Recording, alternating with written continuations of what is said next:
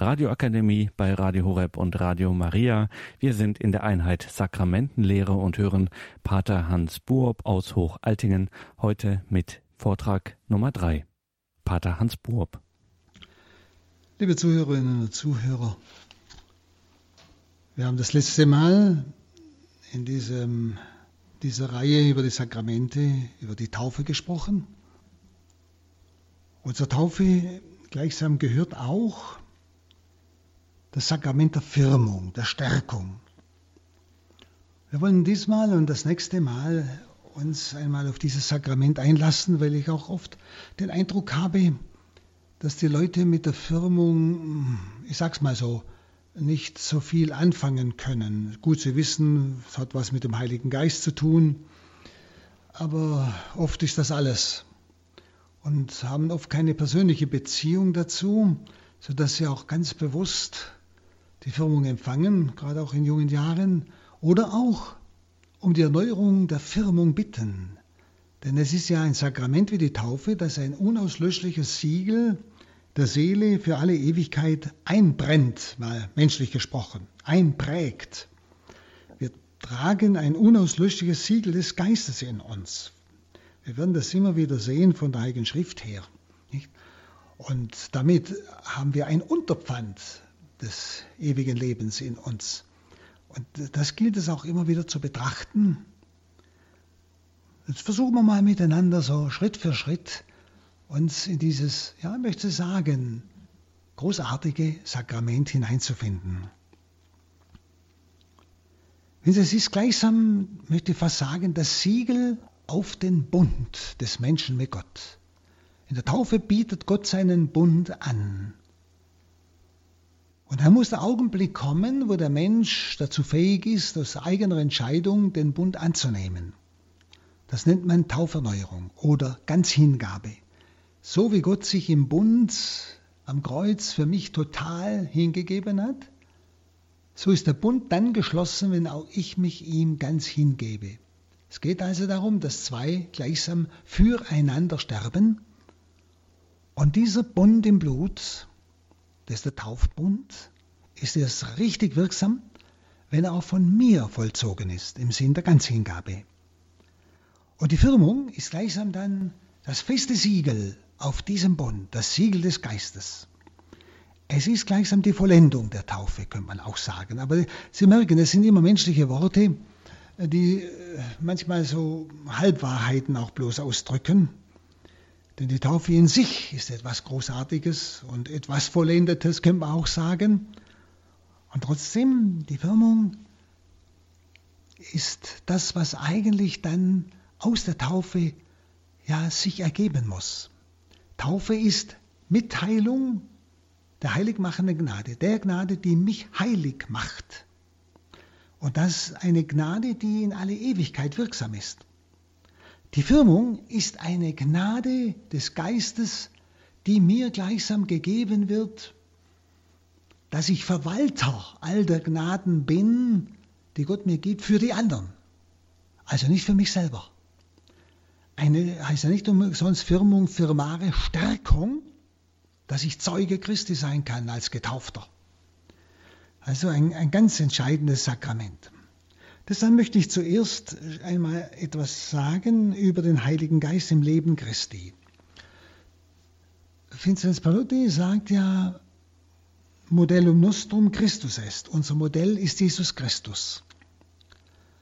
Also wenn ich etwas genaueres wissen will über dies oder jenes, muss ich auf Jesus Christus schauen. Er ist unser Modell. Und wenn ich um die Macht des Geistes wissen will, etwas erfahren will, muss ich ebenfalls auf Jesus Christus schauen. Und deshalb schauen wir einmal auf Jesus Christus. Welche Wirkung sehen wir in seinem Leben, die vom Heiligen Geist kommt? Schauen Sie, der Heilige Geist kam nicht in diese Welt um seinetwillen sondern er kam um Christi willen. Jesus sandte ihn vom Vater und er sollte das vollenden, was Christus begonnen hat. Und er kam nicht aus sich selber, er wurde gesandt, so wie Jesus auch vom Vater gesandt war. Und so können wir auch umgekehrt sagen, Christus kam auch nicht um seinetwillen, sondern er kam, um den Heiligen Geist vorzubereiten. Sein Leben, das Leben Jesu Christi, war das Vorspiel für die Entfaltung des Heiligen Geistes. Durch sein Leiden hat er ihn überhaupt erst ermöglicht. Hat er den Himmel erschlossen, dass Heiliger Geist wieder gleichsam zu den Menschen kommen konnte. Man muss das ja immer im Bild und in, in, in menschlichen Worten ausdrücken. Also, es besteht eine viel engere Einheit zwischen Christus und dem Heiligen Geist, als wir oft denken. Der Heilige Geist wird an den entscheidendsten Punkten des Lebens Jesu erwähnt in der Heiligen Schrift. An den entscheidendsten Punkten des Lebens Jesu. Und zwar erwähnt in ganz auffälliger Weise, in aufschlussreicher Weise. Und das zeigt uns die stete Wirksamkeit des Heiligen Geistes im Leben Jesu. Die stete Wirksamkeit des Heiligen Geistes im Leben Jesu. Es waren folgende Wendepunkte in der Empfängnis. Heiliger Geist bewirkte die Menschwerdung im Schoß Mariens. Es war die Taufe im Jordan, als Jesus sich in die Reihe der Sünder stellt und seine Sendung vom Vater offiziell annimmt, nämlich er macht sich zum Sünder aller, er stellt sich in die Reihe der Sünder. Da öffnet sich der Himmel, heißt es. Der Heilige Geist kam auf ihn herab. Und jetzt beginnt etwas ganz Neues im Leben Jesu, ganz Neues, was vorher nicht war nämlich der Beginn seines öffentlichen Lebens, durch den Heiligen Geist bewirkt. Dann denken Sie an sein Opfer am Kreuz und seine Vollendung. Und zuletzt dann die Ausgießung des Heiligen Geistes an Pfingsten. Also steht die Wirksamkeit des Heiligen Geistes im Leben Christi an entscheidendsten Punkten seines Lebens.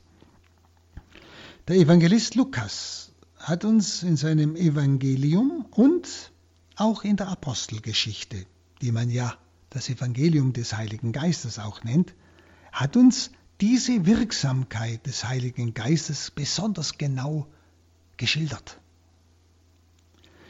Der Engel verkündete schon in Lukas 1,35, der Heilige Geist wird über dich kommen, Maria, und die Kraft des Allerhöchsten wird dich überschatten. Christus wuchs dann still heran, bis der Plan Gottes in die Tat umgesetzt werden sollte. Dass nämlich die neue Gemeinschaft mit Gott, die Kirche, die ja alles bisherige übersteigen sollte, diese Gemeinschaft durch Teilhabe an seinem eigenen Geist, das ist die Kirche, sie sollte jetzt den Menschen verkündet werden. Und das geschah in einer ganz feierlichen Einführung, Amtseinführung könnte man sagen, die Amtseinführung Jesu bei seiner Taufe im Jordan. Lukas 2, 33. Während er betete, ist immer die Voraussetzung für die Sendung des Geistes, während er betete, kam der Heilige Geist in leiblicher Gestalt gleich einer Taube auf ihn herab. Und eine Stimme rief vom Himmel, Du bist mein geliebter Sohn, an dir habe ich mein Wohlgefallen. Also, der Evangelist Lukas weist darauf hin, dass die messianische Sendung Jesu unter der Führung des Heiligen Geistes steht. Ganz klar. Die messianische Sendung Jesu steht unter der Führung des Heiligen Geistes. Also Sie merken diese ganz enge Verbindung zwischen Jesus und Heiligem Geist. Und in Lukas 4.1 heißt es, voll des Heiligen Geistes kehrte Jesus vom Jordan zurück und wurde vom Geist 40 Tage in die Wüste geleitet. Voll des Heiligen Geistes. Also Sie merken, es beginnt etwas vollkommen Neues durch diese Herabkunft des Heiligen Geistes auf Jesus. Der Geist führte ihn in die Wüste.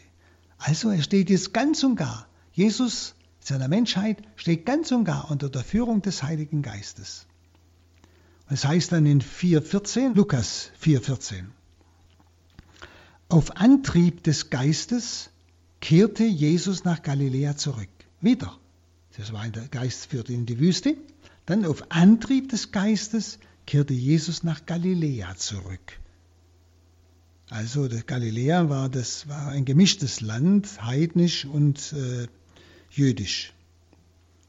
Also das sind zwei Stationen in der Entfaltung des irdischen Lebens Jesu. Die Menschwerdung und die messianische Sendung durch die Führung des Geistes seit der Taufe im Jordan. Der Geist führt ihn jetzt. Und zwar in der Entfaltung seines irdischen Lebens. Der hat vorher nie Wunder gewirkt. Er hat noch nicht verkündet. Aber jetzt, der Geist bewirkt das durch ihn. Und die dritte Station ist bereits die Vollendung seiner Laufbahn, also die Vollendung seines Lebens, nämlich sein Kreuzesopfer. Im Hebräerbrief 9.14 heißt es, Kraft seines ewigen Geistes hat er sich selbst als makelloses Opfer Gott dargebracht. Kraft seines ewigen Geistes. Es war die Kraft in ihm, dieses Leiden anzunehmen. Und es steckt das Wort dahinter, das der Apostel Johannes ja sagt, nämlich, ich habe Macht, mein Leben hinzugeben und ich habe Macht, es wieder zu nehmen. Aber es war die Macht und die Kraft des Geistes. Er hat ja seine Gottheit abgestreift, als er Mensch geworden ist. Das heißt, selbstverständlich war er Gott und Mensch, aber er hat die göttlichen Eigenschaften der Allmacht und so weiter nicht in Anspruch genommen, sondern der Geist Gottes hat durch ihn gewirkt, so wie der Geist Gottes dann auch durch Heilige und durch andere Gestalten der Kirche gewirkt hat, und zwar dieselben Dinge, die auch Jesus getan hat, ganz genau. Finden Sie bei den Heiligen genauso, weil es derselbe Geist ist. Also sein Kreuz, sein Leiden, war also kein Unterliegen, sondern sein Leiden und sein Kreuz war ein souveränes, machtvolles Handeln in der Kraft des Geistes. Er hat sich dargebracht. Er hat sich dargebracht, Priester und Opfer. Und diese Darbringung vollzog sich Kraft seines ewigen Geistes. Wir müssen mal das in der ganzen Wirklichkeit auf uns einlassen, um zu erahnen, was Heiliger Geist ist, wer Heiliger Geist ist, welche Kraft dieser Heilige Geist ist. Und wir haben denselben empfangen. Denselben, den auch Jesus empfangen hat. Es gibt keinen schwachen Heiligen Geist und einen starken, es gibt nur einen. Sie aber Rechnen Sie damit, liebe Zuhörerinnen und Zuhörer.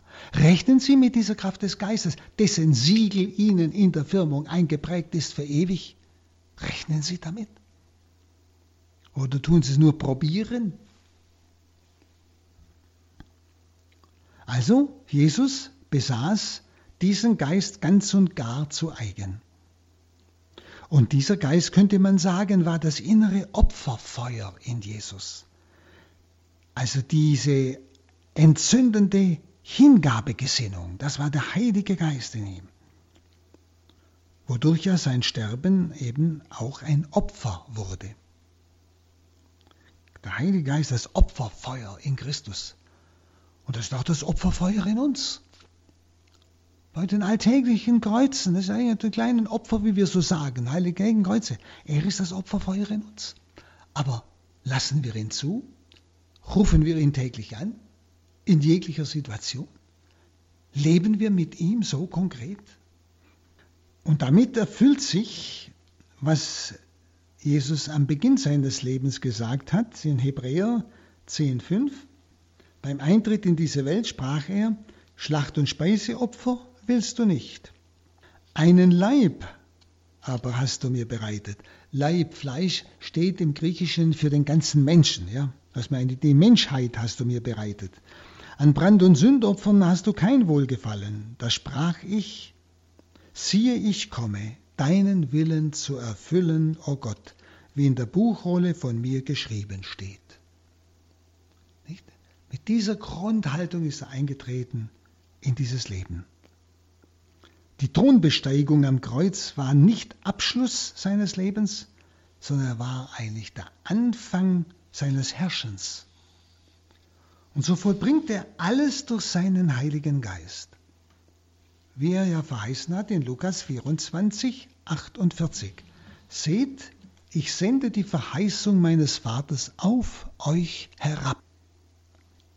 Ich sende die Verheißung meines Vaters auf euch herab, denselben Heiligen Geist. Nun können wir nie genug das Wirken des Heiligen Geistes im Leben Jesu betrachten, um eine Ahnung zu bekommen von dieser unbegreiflichen Kraft dieser göttlichen Person des Heiligen Geistes, der uns eingeprägt ist, eins, der, dessen Siegel uns eingeprägt ist. Bei Johannes 16, 14 sagt Jesus, er, der Heilige Geist, wird von dem meinigen nehmen und euch geben. Er wird mich verherrlichen. Also wiederum der Heilige Geist ist gesandt. Er spricht nicht aus sich selbst, sondern er nimmt vom Jesus, was Jesus geoffenbart hat, das nimmt er und sagt uns. Das, was Menschen sonst vergessen würden, das, was tiefer im Wort Gottes drinsteckt, was wir oft, wenn wir das Wort Gottes lesen, noch gar nicht merken oder ahnen können, da kann uns Heiliger Geist viel tiefer noch hineinführen, dass wir noch tiefere Erkenntnisse bekommen von Gott über das menschliche Wort. Und dadurch verherrlicht er Jesus, indem er von dem Seinen nimmt und es uns, man könnte sagen, erklärt, uns tiefer hineinführt in die Offenbarung Jesu. Und in Johannes 15, 26 heißt es, er wird Zeugnis von mir geben, Zeugnis von mir geben, der Heilige Geist, indem er eben die Worte Jesu den Menschen bewusst macht und erklärt. Und so ist Pfingsten, also die Sendung des Heiligen Geistes vom erhöhten Herrn her, vom Vater her, so ist Pfingsten die Vollendung des Ostersieges des Herrn. Die Vollendung des Ostersieges des Herrn. Die Sendung des Heiligen Geistes ist vielleicht der Hauptteil seiner Erhöhung, der Hauptteil seiner Verherrlichung. Jesus sagt ja, wenn ich erhöht sein werde, werde ich alles an mich ziehen. Und so ist es eigentlich der Heilige Geist, durch den er dann zieht. Und diesen Heiligen Geist hat Jesus am Kreuz uns verdient. Ihn hat er in seinem Blut freigegeben. Nicht drum fließen, kann man sagen, im, im Bilde Blut und Wasser aus der innersten Mitte Jesu, aus der innersten Quelle, aus seinem Herzen. Blut das Zeichen seiner Hingabe und was auch immer das Symbol des Heiligen Geistes. Durch seine Hingabe wird uns Heiliger Geist ermöglicht. Und darum besteht auch eine wechselseitige Beziehung zwischen dem Blut Christi und dem Heiligen Geist. Denn beide, sagt die Schrift, werden ausgegossen.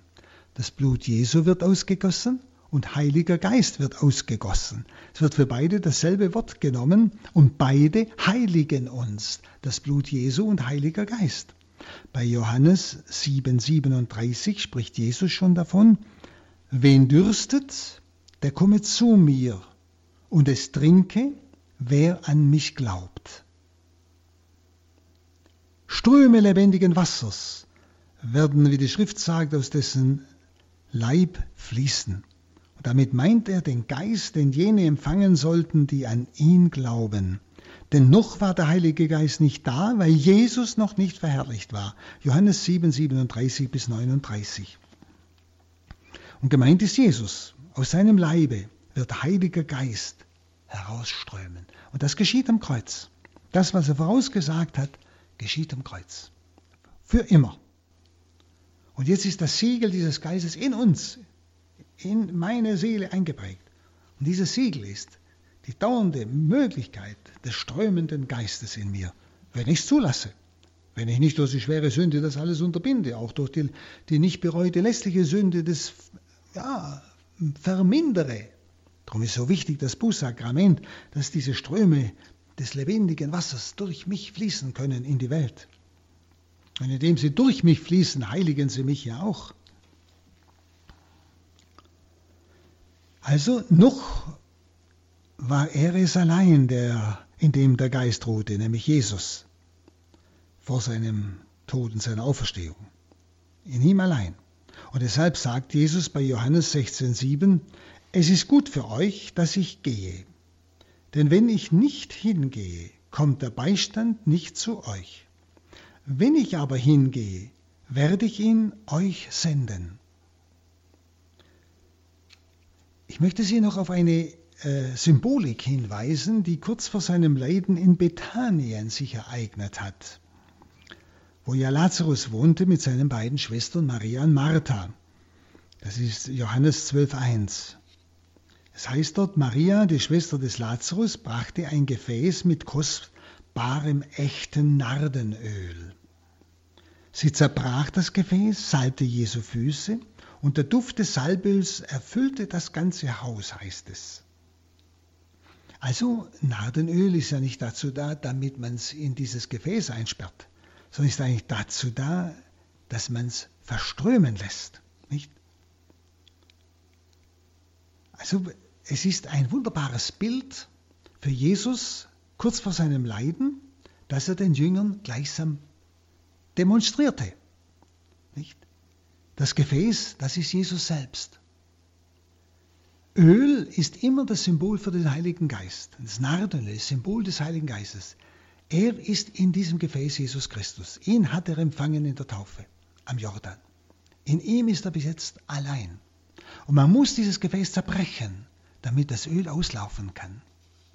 Und dann erfüllt es das ganze Haus. Also Jesus musste am Kreuz zuerst zerbrochen werden. Und dann fließt das Öl aus, Heiliger Geist, und erfüllt das ganze Haus der Kirche. Und damals hat tatsächlich nach dem Tod Jesu in der ersten Zeit die ganze Kirche noch Platz gehabt in einem Haus. Denken Sie an den Pfingstsaal. Ja? Also das ist ein wunderbares Bild vor seinem Leiden, das Jesus den Jüngern eigentlich gibt. Das geschieht jetzt in Jerusalem.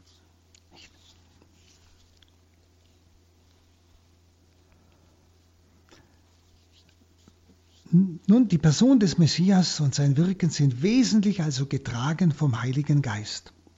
Und das Ziel seiner Sendung ist eben die Mitteilung des Heiligen Geistes. Drum hauchte er den Geist aus am Kreuz. Und unter dem Kreuz stand die Erstkirche, Maria, die Ersterlöste.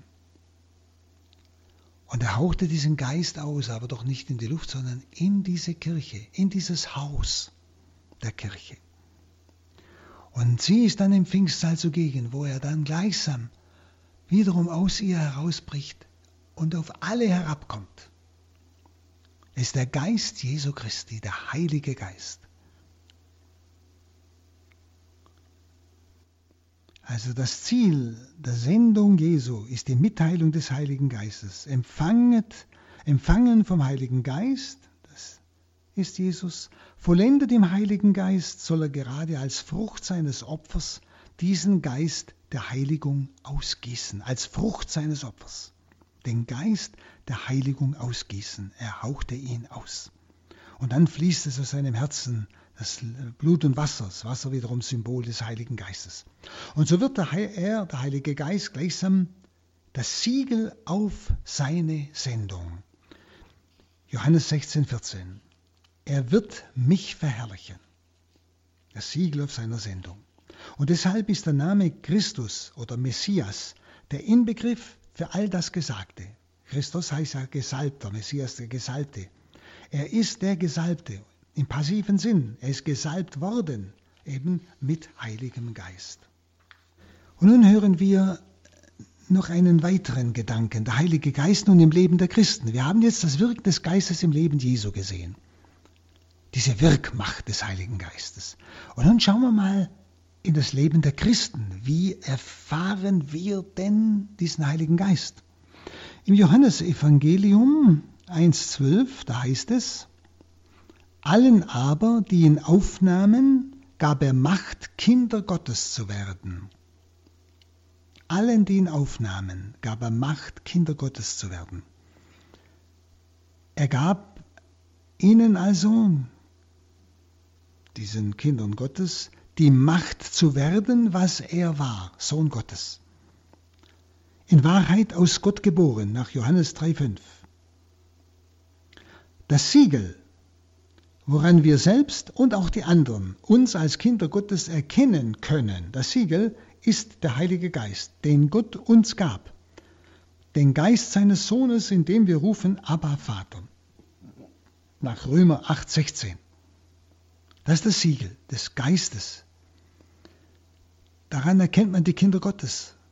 Wissen Sie, wenn wir manchmal andere Menschen provozieren, obwohl wir ihnen nichts Böses tun, so nur indem wir als Christen leben und nicht allen unchristlichen Unrat mitmachen, auch an Gerede, an Geschwätz oder an Ton oder an Urteile oder Verurteilung, dann provoziert der Geist Gottes in uns die Umwelt. Die Leute werden nicht sagen, wir freuen uns, dass du so anders bist oder anders denkst oder nicht urteilst, sondern sie werden sich provoziert fühlen, bloßgestellt fühlen in ihrem falschen Tun und sie greifen sie an. Aber provozieren tut der Heilige Geist in uns. Dieses Siegel, daran erkennen wir das Wirken des Geistes in uns. Wenn wir nicht die Menschen provozieren durch unsere Untugenden und Fehler, das ist was anderes. Im Römerbrief 8,14 heißt es, diejenigen, die vom Geiste Gottes getrieben werden, sie sind Kinder Gottes, die vom Geiste Gottes getrieben werden. So wie Jesus vom Geiste Gottes getrieben wurde, in die Wüste, nach Galiläa, durch den Tod hindurch. Ja?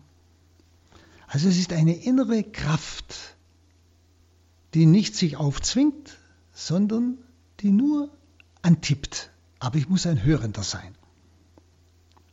Und dann darauf eingehen, und da werde ich die Kraft spüren, dass es geht. Und damit ist von vornherein eigentlich zu rechnen, dass die Welt sie nicht verstehen kann, diese Menschen und auch nicht verstehen will. Der Jesus sagt in Johannes 15, 19, denn wenn sie von der Welt wären, diese Menschen, dann würde die Welt das ihrige lieben. Wenn sie, wenn sie von der Welt wären, wenn sie genauso reden würden, wie die Welt redet, genauso urteilen würden, wie die Welt urteilt, verstehen Sie? Genauso, meinetwegen, Intrigen spinnen, wie die Welt Intrigen spinnt und so fort dann würde die Welt sie lieben. Da sie aber anders handeln, wird die Welt sie hassen. Das sagt Jesus schon voraus. Aber das ist das Siegel des Geistes. Daran erkennt man das Wirken des Geistes in uns, dass wir anders handeln, reden können. Also die Christen, die vom Geist Gottes getrieben werden, leben nach anderen Gesetzen, anderen Maßstäben, anderen Zielen, aus anderen Kräften für die die Welt kein Organ hat, für die die Welt kein Organ hat. Und wir erleben das oft bis in die Reihen von sogenannten Christen, dass bei großen Zusammenkünften sogar solche, die ganz sich vom Geist Gottes führen lassen, auch was der Lebensschutz und all diese Dinge heute angeht, Familie und so weiter, moralische Grundhaltungen, dass die verdrängt werden, dass man die nicht dabei haben will. Sie provozieren. Der Geist in ihnen provoziert. Obwohl sie nichts Böses tun, sondern nur der Wahrheit dienen. Das ist also ganz, ganz konkret. Das können Sie überall spüren. Also ich sage Ihnen einfach die Dinge, äh, hören Sie selber in Ihre Umgebung hinein und Sie werden es erfahren. Sie leben nach anderen Gesetzen, die sich vom Geist führen lassen, anderen Zielen, anderen Kräften, aber dafür hat die Welt kein Organ. Der geistliche Mensch, sagt Paulus in 1 Korinther 2,15, wird von niemand beurteilt. Wenn Sie auch, diese Leute sagen einem oft, ja, ihr urteilt über uns, wir sind doch auch Christen, nicht und so weiter. Wir urteilen nicht. Wenn wir urteilen, dann machen wir es falsch. Aber wir leben anders. Und das empfinden die schon als Urteil. Sie werden provoziert. Nicht? Darum sagt Paulus, der geistliche Mensch, der vom Geist geführt wird, das ist der geistliche Mensch, wird von niemand beurteilt. Er kann nicht beurteilt werden von der Welt, weil die Welt ihn nicht versteht. Die Sendung des Geistes, der durch die Gläubigen der Welt begegnet, die Sendung des Geistes, der durch die Gläubigen der Welt begegnet, nicht im luftleeren Raum, sondern durch die Gläubigen, begegnet der Geist der Welt. Welt ist bei Johannes immer die wiedergöttliche Welt, die sich nicht an das Wort Gottes hält und an den Willen des Schöpfers. Diese Sendung des Geistes führt diese Welt zum Gericht. Und zwar durch die Gläubigen. Nicht? Darum sagen mir oft auch junge Menschen, nicht, ich tue nichts, ich lebe einfach mein Christsein und, und ich werde da unprovoziert am Arbeitsplatz. Ich werde jetzt hinausgeekelt und alles Mögliche und sie tun nichts Böses. Sehen Sie, das ist es. Die Welt erträgt sie nicht, weil sie ein Vorwurf werden. Johannes 16,8 heißt es, er muss sie überführen. Der Geist Gottes muss sie überführen, dass es eine Sünde gibt, eine Gerechtigkeit und ein Gericht. Der Geist überführt die Welt, aber durch die Gläubigen. Und das ist das, was wir als glaubende Menschen dann nicht selten erleben müssen, angegriffen zu werden, weil die Welt uns nicht aushält. Es geht nicht um uns, verstehen Sie, wir tugendhaften Typen. Nein, nein, nein, gar nicht. Wir sind begrenzte, schwache Menschen mit vielen Fehlern. Sondern es ist der Geist Gottes in uns, der es uns ermöglicht, anders zu leben. Den Gläubigen aber ist er der Tröster und der Anwalt. Römerbrief 8,16 heißt es, als Tröster bezeugt er es in ihrem Innern, dass sie Kinder Gottes sind. Also in unserem Innern bezeugt uns der Heilige Geist gleichsam tröstend, dass wir Kinder Gottes sind. Wir brauchen uns nicht fürchten vor dieser Welt. Als Anwalt tritt er gleichsam für uns ein mit unaussprechlichem Seufzen. Er kommt unserer Schwachheit zu Hilfe. Denn wir wissen nicht, um was wir in gebührender Weise bitten sollen. So auch die Schrift wieder. Aber er, der die Herzen erforscht, weiß, was der Heilige Geist begehrt, weil er im Sinne Gottes für die Heiligen eintritt, nach Römer 8,25. Der Geist tritt für uns ein. Und darum rühmen wir uns sogar der Trübsal. Denn wir wissen, dass die Trübsal Standhaftigkeit bewirkt. Standhaftigkeit Bewährung, die Bewährung Hoffnung. Die Hoffnung aber lässt nicht zu Schanden werden. Die Liebe Gottes ist in unsere Herzen ausgegossen durch den Heiligen Geist, der uns gegeben ist. So schreibt Paulus im Römerbrief 5,4. Er lässt nicht zu Schanden werden. Die Liebe Gottes ist in unsere Herzen ausgegossen durch den Heiligen Geist, der uns gegeben ist. Wir sind also zu einer Liebe fähig, auch den Feinden gegenüber, auch der Welt gegenüber zu der wir als Menschen nicht fähig werden, aus rein menschlicher Kraft. Es ist die Agape, die göttliche Tugend der Liebe. Es ist Heiliger Geist selbst. Nun, aus diesen Stellen sehen wir, dass man vom Christen nicht etwas Wesentliches sagen kann, ohne den Heiligen Geist zu erwähnen. Ich kann vom Christen nicht etwas Wichtiges, etwas Wesentliches sagen, ohne den Heiligen Geist zu erwähnen. Er bewirkt alles im Christen. Man kann auch keine Aussage über den Christen eigentlich richtig verstehen, ohne den Heiligen Geist mit zu verstehen, der ja in ihm all das bewirkt. Schauen Sie, was wären wir, wenn wir den Heiligen Geist nicht hätten? Hm, dann wären wir genauso unfähig zu vielem wie die Welt. Wir würden genauso hassen, wir würden genauso verurteilen und so weiter. Und wir würden auch die Schrift nicht verstehen. Wir könnten nicht beten ohne Heiligen Geist. Wir könnten nicht sagen, Herr Jesus, eben außer im Heiligen Geist, wie Paulus in 1 Korinther 12.3 sagt. Herr Jesus, die absolute Anerkennung Jesu als Herr, als Kyrios, als göttlicher Herr. Und wir könnten keine Sakramente empfangen ohne Heiligen Geist. Diese Quellen des Heils. Es geht also zuerst um Anteilnahme am Heiligen Geist und dann um die Erkenntnis, in die der Heilige Geist einführt. Anteilnahme am Heiligen Geist, der wird uns geschenkt in der Firmung. Und dann um die Erkenntnis, in die der Heilige Geist uns dann einführt. Die Erkenntnis der Schrift, Erkenntnis der Situationen, Durchblick durch Situationen, Verstehen, wo man menschlich nicht mehr versteht und so weiter. Was Gott uns geschenkt hat, das geht über alles hoch hinaus. Hoch hinaus über alles, was die Welt weiß, dass sie es in keiner Weise fassen und beurteilen kann. Wenn Sie drum, der Glaubende weiß mehr wie die Welt. Nicht im Sinne von gescheit oder so. Sondern der Glaubende kann auch dort, wo die Welt nichts mehr versteht, noch durchschauen und erahnen in der Kraft und im Licht des Geistes, dass Gott am Werk ist. Er kann auch einen Sinn finden, wo die anderen in der Sinnlosigkeit untergehen. In 1 Korinther 2,12 schreibt Paulus, wir aber haben nicht den Geist der Welt empfangen, sondern den Geist, der aus Gott ist, damit wir erkennen, was uns von Gott geschenkt worden ist. Wir haben nicht den Geist der Welt empfangen, also diese Geistesgrundhaltung, sondern den Geist, der aus Gott kommt. Und so bleibt die gesamte Offenbarung und deren Urkunde, kann man sagen, die Heilige Schrift nämlich, all denen immer verschlossen, die darin nur finden wollen, was sie begreifen. Ja. Manche wollen ja nur die Schrift lesen und nehmen nur das an, was sie begreifen. Was sie nicht begreifen, das lehnen sie ab. Nicht? Die gesamte Offenbarung bleibt denen verschlossen, die nur finden wollen, was sie begreifen. Wir sehen also, wie im Leben Christi, und so ist auch im Leben des Christen die wesentlichste Bestimmung, dass dieses Leben im Geiste ist, im Heiligen Geist. Und dieses Bewusstsein ist im normalen Christen normal, meistens sehr, sehr schwach.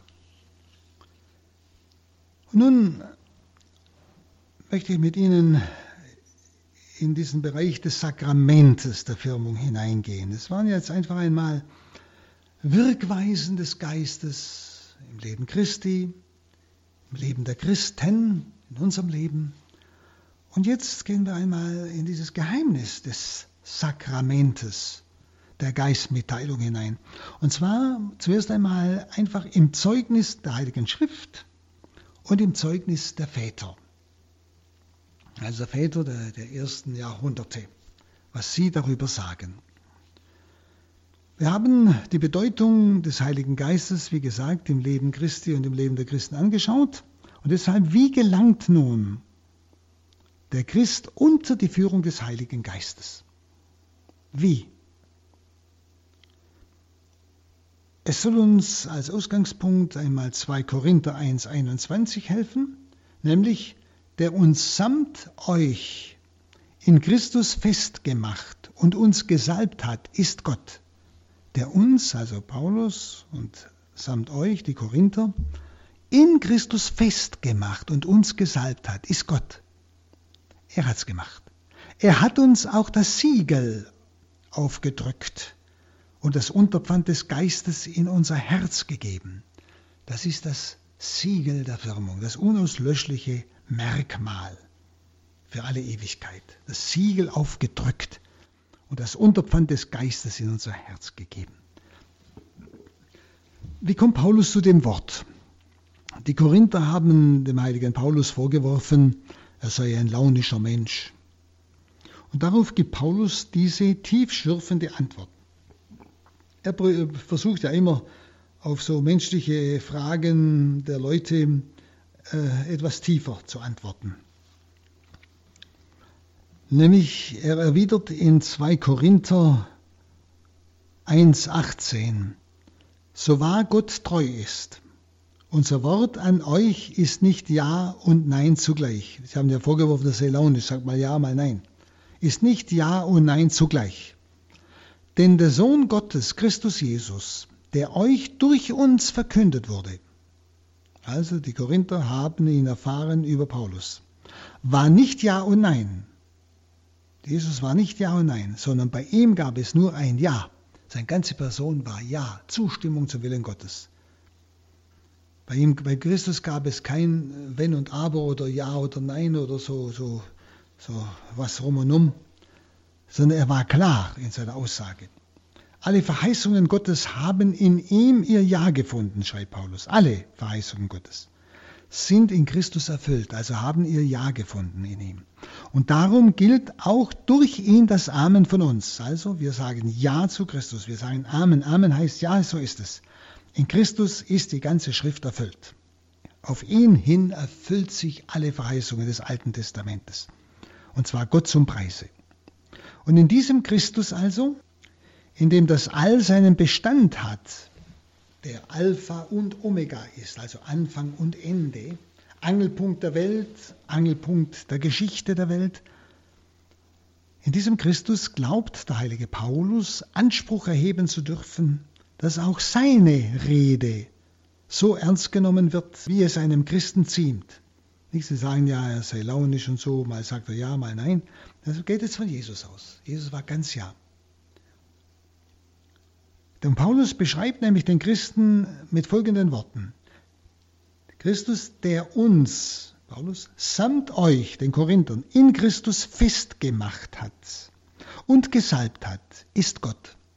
Jesus hat also sowohl die Korinther wie auch Paulus in Christus festgemacht und gesalbt. Also Christus ist das von Gott gesetzte Ja. Er ist der Fels und er ist das Fundament.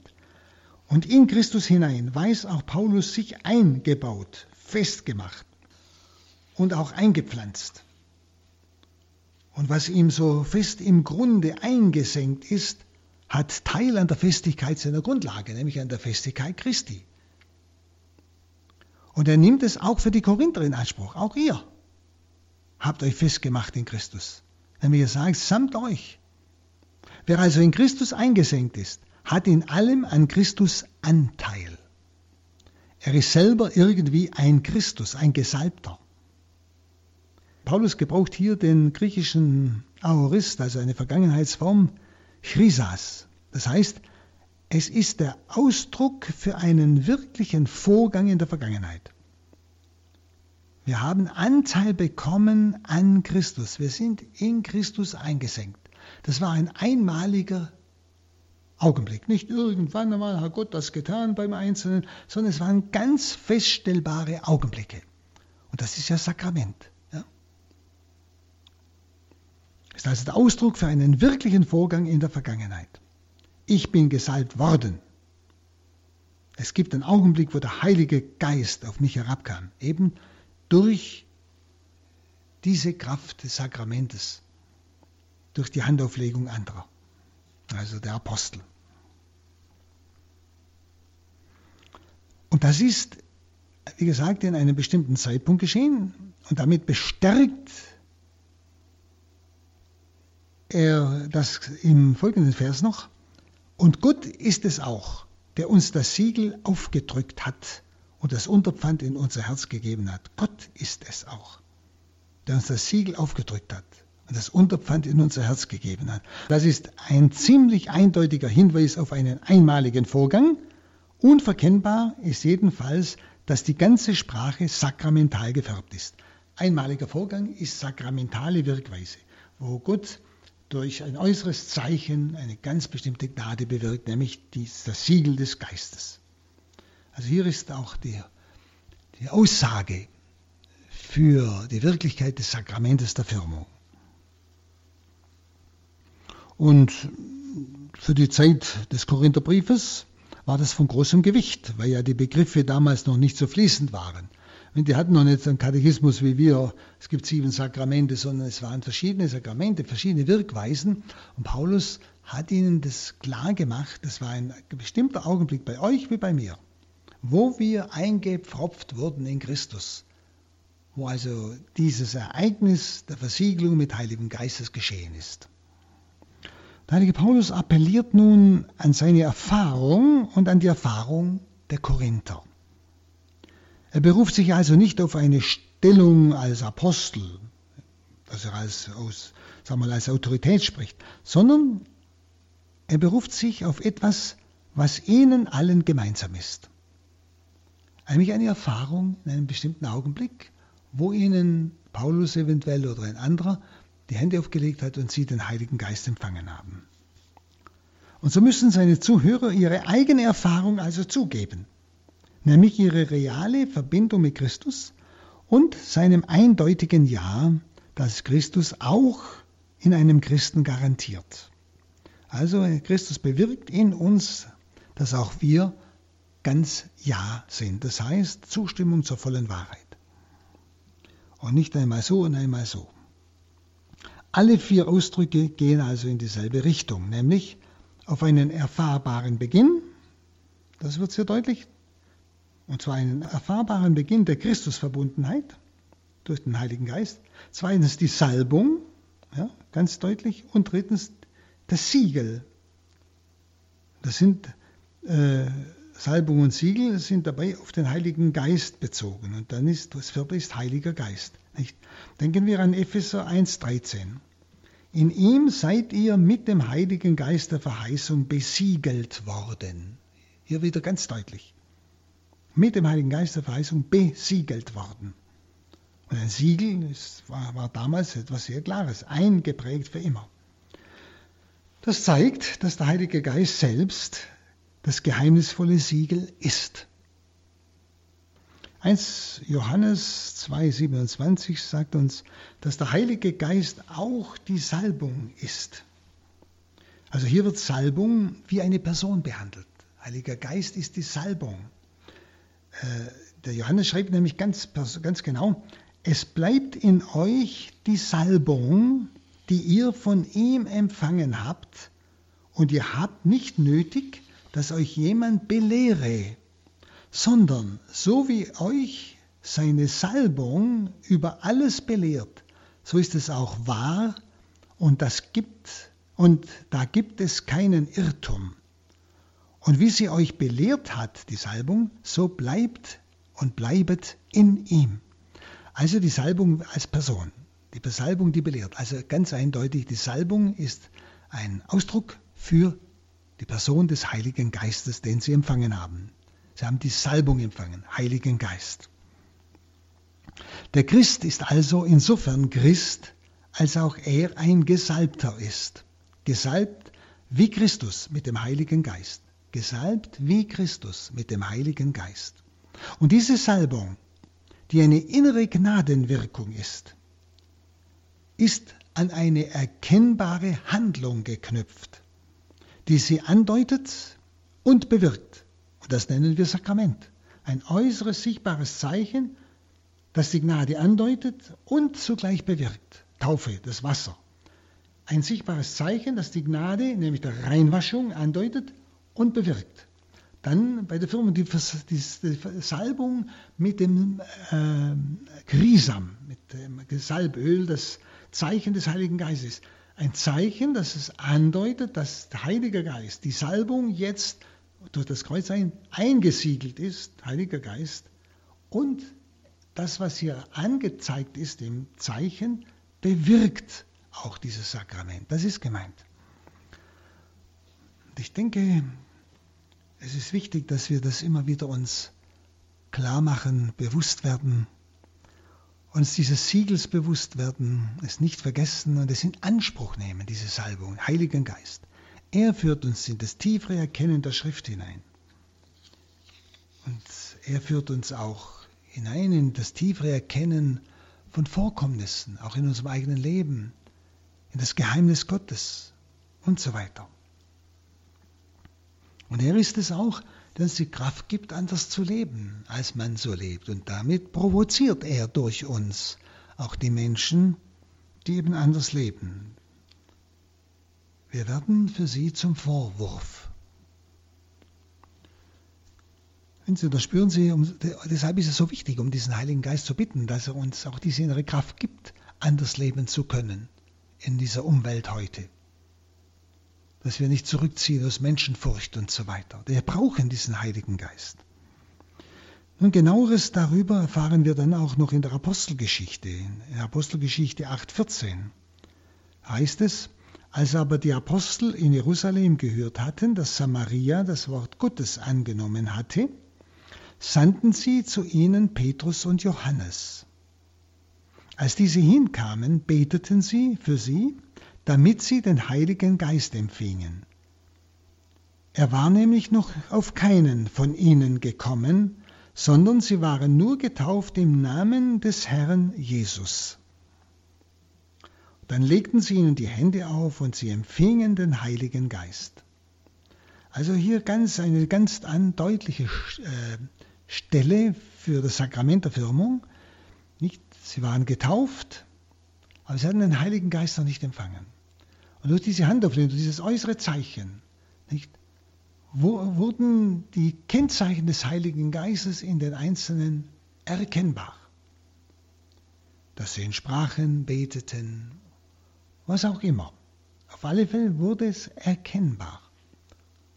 Und das ist auch hier wieder ein klarer Hinweis auf die Sakramentalität dieses Sakramentes. Wir müssen unterscheiden, äh, wenn wir so mit Menschen beten und Handauflegung, auch so, so unter uns, dass auch da Heiliger Geist geschenkt wird. Aber es ist was anderes, was sich in der Firmung geschieht. In der Firmung empfange ich das Siegel des Geistes für alle Ewigkeit, auf das ich mich jederzeit beziehen kann. Und dann kann ich, wenn ich dann immer wieder um den Heiligen Geist bitte, geht es immer wieder um Erneuerung dieses Heiligen Geistes in mir. Und das ist sehr wichtig. Es ist keine Konkurrenz, wenn manche das als Konkurrenz sehen, nicht? Und meinen, wenn man die Geisttaufe empfangen hat, also da hat jemand gebetet und ist jemand wirklich betroffen worden vom Heiligen Geist, dann brauche ich die Firmung nicht. Das ist falsch. Die Firmung ist das Siegel des Geistes, das mir eine Garantie gibt für den Geist Gottes in mir. Den Geist, den ich herabrufe auf einen Menschen, nicht? der kann auch wieder verdrängt werden durch Sünde oder Gleichgültigkeit und so weiter. Kann natürlich wieder beten. Aber das Siegel wird nie von mir weichen. Das ist mir eingeprägt für alle Ewigkeit. Und ich kann mich immer darauf beziehen. der Heilige Geist wird mich dann immer unruhig machen, wenn ich falsche Wege gehe oder zu gehen beginne. Der heilige Cyprian, einer der ersten Väter der ersten Jahrhunderte, heilige Cyprian sagt, dies geschieht, also das, was hier äh, bei Petrus und Johannes in Samaria geschehen ist, dies geschieht auch jetzt noch bei uns. Alle, die in der Kirche getauft werden, führt man vor die Vorsteher der Kirche und durch unser Gebet, das waren also Bischöfe, durch unser Gebet und die Handauflegung empfangen sie den Heiligen Geist und die Vollendung durch das Siegel des Herrn. So Cyprian. Und sein Lehrer, der Lehrer des Cyprian, war der heilige Tertullian, der noch früher war. Der spricht ausdrücklich von der Salbung. Er schreibt, wenn wir dann aus dem Bad kommen, also Bad der Taufe, nicht, wo sie ja untergetaucht sind und dann auf der anderen Seite wieder aufgestiegen sind, wenn wir dann aus dem Bad der Taufe kommen, werden wir gesalbt mit, dem gebenedeiten, mit der gebenedeiten Salbung nach alter Ordnung. Pflegte man doch mit Öl aus dem Horn die Priester zu salben im Alten Testament, wie Aaron von Mose gesalbt wurde. Der Name Christus kommt ja aus dem Chrisma, das heißt Salböl. Und in geistlichem Sinne wird dieser Name auf Christus angewendet, schreibt Tertullian weil er von Gott, dem Vater, mit dem Geist gesalbt wurde, nach der Apostelgeschichte, wo es ja heißt, Wahrlich haben sie sich in dieser Stadt zusammengerottet gegen deinen heiligen Sohn Jesus, den du gesalbt hast. So vollzieht sich auch bei uns die Salbung am Leibe. Aber sie bringt geistliches Wachstum. Salbung ist am Leib, ja, klar, auf die Stirn zum Beispiel. Aber sie bringt geistliches Wachstum. Wie auch die leibliche, leibhafte Taufe so geschieht, dass wir ins Wasser untertauchen, also auch äußerlich. Die geistliche Wirkung aber darin besteht, dass wir von Sünde befreit werden. Und darauf erfolgt dann nach der Taufe die Handauflegung mit Segnung, durch welche der Heilige Geist herabgerufen und eingeladen wird. Also auch Tertullian. Die Firmung ging weiter nicht schon in den ersten Jahrhunderten. Und diese Salbung war eine feste Gewohnheit und findet sich um diese Zeit in fast allen Teilen der Kirche, also diese Firmung. Die Symbolik dieser Salbung wird überall in gleicher Weise verstanden. Papst Innozenz I., der schreibt am 19. März 416 an den Bischof von Gubbio, was die Besiegelung, also Firmung, der Kinder betrifft, so ist es klar, dass sie von keinem anderen als dem Bischof vorgenommen werden darf. Nur den Bischöfen steht die hohe priesterliche Gewalt zu, zu firmen und den Heiligen Geist mitzuteilen. Und das beweist nicht nur die kirchliche Gewohnheit, sondern auch jene Stelle der Apostelgeschichte, in der es ja heißt, Petrus und Johannes seien geschickt worden, den schon Getauften den Heiligen Geist mitzuteilen. Es sind also zwei verschiedene Sakramente, Taufe und Firmung. Und er schreibt also, dass nur den Bischöfen es zusteht, die Stirn des Getauften mit Grisam zu bezeichnen, und zwar dann, wenn sie den Heiligen Geist mitteilen. Und mit der Firmung, mit dieser Salbung auf der Stirn, ist diese sakramentale Vollendung gegeben. Das also ist nun ein Blick auf die erste Kirche der Apostelgeschichte und auf die ersten Jahrhunderte. Wie genau dasselbe, wie in der Apostelgeschichte geschildert, auch in den ersten Jahrhunderten erfahren wird. Nach der Taufe diese Mitteilung des Heiligen Geistes, die Versiegelung mit Heiligem Geist. Wir wollen nächstes Mal dann weiterfahren, was alles in diesem Sakrament der Firmung noch enthalten ist. Und ich danke Ihnen jetzt fürs Zuhören und segne Sie, der allmächtige Gott, der Vater, und der Sohn und der Heilige Geist. Amen. Das war die Radioakademie bei Radio Horeb und Radio Maria. Wir hörten Pater Hans Buob im Rahmen des Katechistenkurses für die Evangelisation im Hochaltinger Haus St. Ulrich hörten wir Vortrag Nummer drei zur Sakramentenlehre. Diesen Vortrag gibt es auch als Audiomitschnitt beim Radio Horeb CD-Dienst zu bestellen. Nähere Angaben dazu auf unserer Homepage horeb.org, wo in Kürze dann auch diese Sendung im Podcast- und Downloadbereich steht horeb.org.